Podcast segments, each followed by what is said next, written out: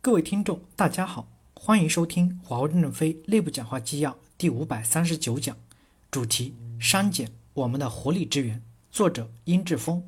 本文由任正非签发于二零一七年十一月。接上文，第三章应用。第一节：社会删减。社会活力源自耗散结构。丁伟写的那篇文章里提到一个模型，讲到一个系统从有效的态慢慢会熵增，功能变得无效。通过采取删减，使得无效走向有效，这就是一个吐故纳新的过程。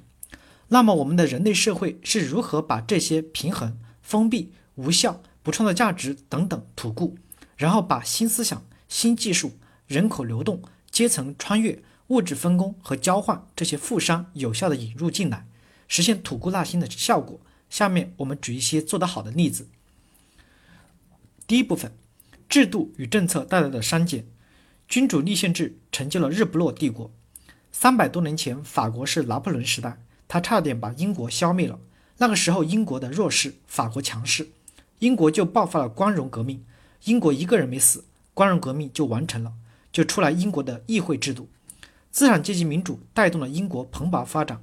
三百多年把全世界占完了，而法国大革命轰轰烈烈，血流成河呀，让作家找到了兴奋点，热血澎湃。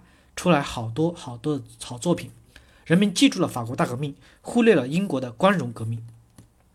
但是英国发了大财，把全世界都占光了，法国内斗了几百年。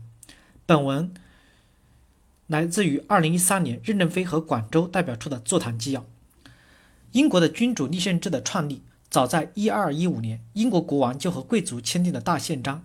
大宪章讲王在法下，约束了封建郡主的权利。成为构建法律的基石，正是有了这个基础，英国才产生了1688年的光荣革命。这场革命基本没有流什么血，却使英国顺利进入了政体转变。相比而言，法国大革命腥风血雨，却没有解放生产力，所以法国的大革命不是正面的榜样。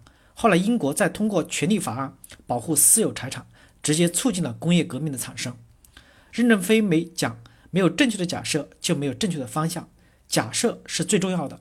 一个有效的政策一定基于正确的人性假设。英国人假设人性是自私的，制定政策保护专利发明者的利益，结果英国人及其文明辐射的欧美人的头脑里的聪明才智，就源源不断的变成了蒸汽机、铁路、汽车、发电机、电报和电话。生产力就是这么解放出来的。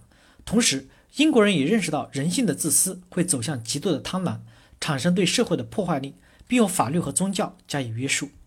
英国可以作为全球制度创新的典范，而且我们发现一个现象：凡是被英国殖民过的国家与地区，比如美国、澳大利亚、新加坡、香港、南非、肯尼亚这些地方，都留下了英国的制度体系。这些体系帮助这些国家与地区取得了繁荣发展。为什么我们在巴西会连续亏损十三年？一个重要的原因是巴西混乱的税法体系，因为当年在拉美殖民的葡萄牙和西班牙进行的是掠夺式殖民。结果给当当地带来了灾难，他们没有在当地建立健康的制度。对于英属殖民地的国家而言，英国制度是一笔宝贵的无形资产。英国式殖民实际上是用先进的文明、制度和技术的入股，通过解放当地生产力实现共赢。英国拿走的是税收，是文明股的分红。第二部分，科学与技术带来删减。工业革命让欧洲免如伤死的寂灭。知识经济时代，企业生存和发展的方式也发生了根本的变化。过去是靠正确的做事，现在更重要的是做正确的事儿。过去人们把创新看作是冒风险，现在不创新才是最大的风险。本文刊发于一九九八年。华为的红旗能够打多久？古希腊、罗马帝国、欧洲曾经的辉煌，然后进入了熵增，经历了近一千年的中世纪。教会为巩固自己的权利和利益，对民众实现育民的政策。思想禁锢，文明停滞。中世纪的欧洲，其文明的水平和生活质量远远落后于东方的唐朝和宋朝。但为什么后来是欧洲引领了工业革命？在这个漫长的中世纪中，神权把人性、人的创造力全部给禁锢住了。它是怎么被打破的？一次适当的冲击是一次拯救。欧洲经历了近一千年的中世纪，已经到了生死寂灭的边缘。发生了一个偶然历史事件，就是黑死病。黑死病使得欧洲减少了百分之四十到百分之六十的人口，整个欧洲对教会的信任下降了。有的整个家庭、整个村子全都死了，人们就会质疑：这些年我们把一切财富，我们把所有的信仰都献给了教会，上帝和教会为什么不来保护我们？黑死病引发了怀疑的力量，这一场大灾难把中世纪传统的宗教思想对人性的压抑、对思想的束缚彻底的打破了。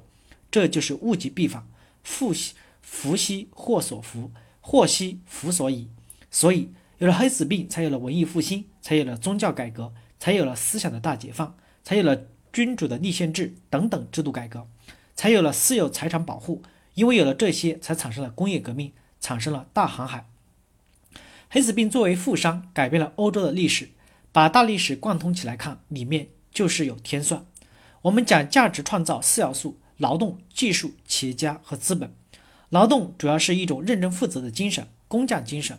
企业家方面，过去有优秀的人，现在有优秀的人，未来也会也还会有。资本更不会有什么变化。价值创造四要素最最重要的一个，并且在不断的变化的要素就是创新，其实就是科技。所以，我们说科技是推动社会进步的第一生产力，改变了整个文明的各要素。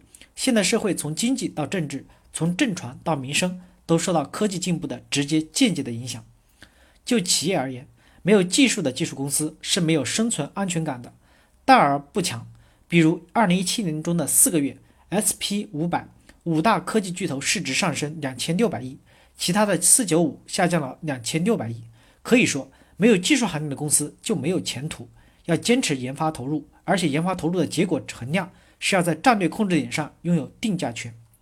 对于个人而言，我们身处这个行业就必须不断的学习，必须要跟上机会的发展，否则就很容易被淘汰。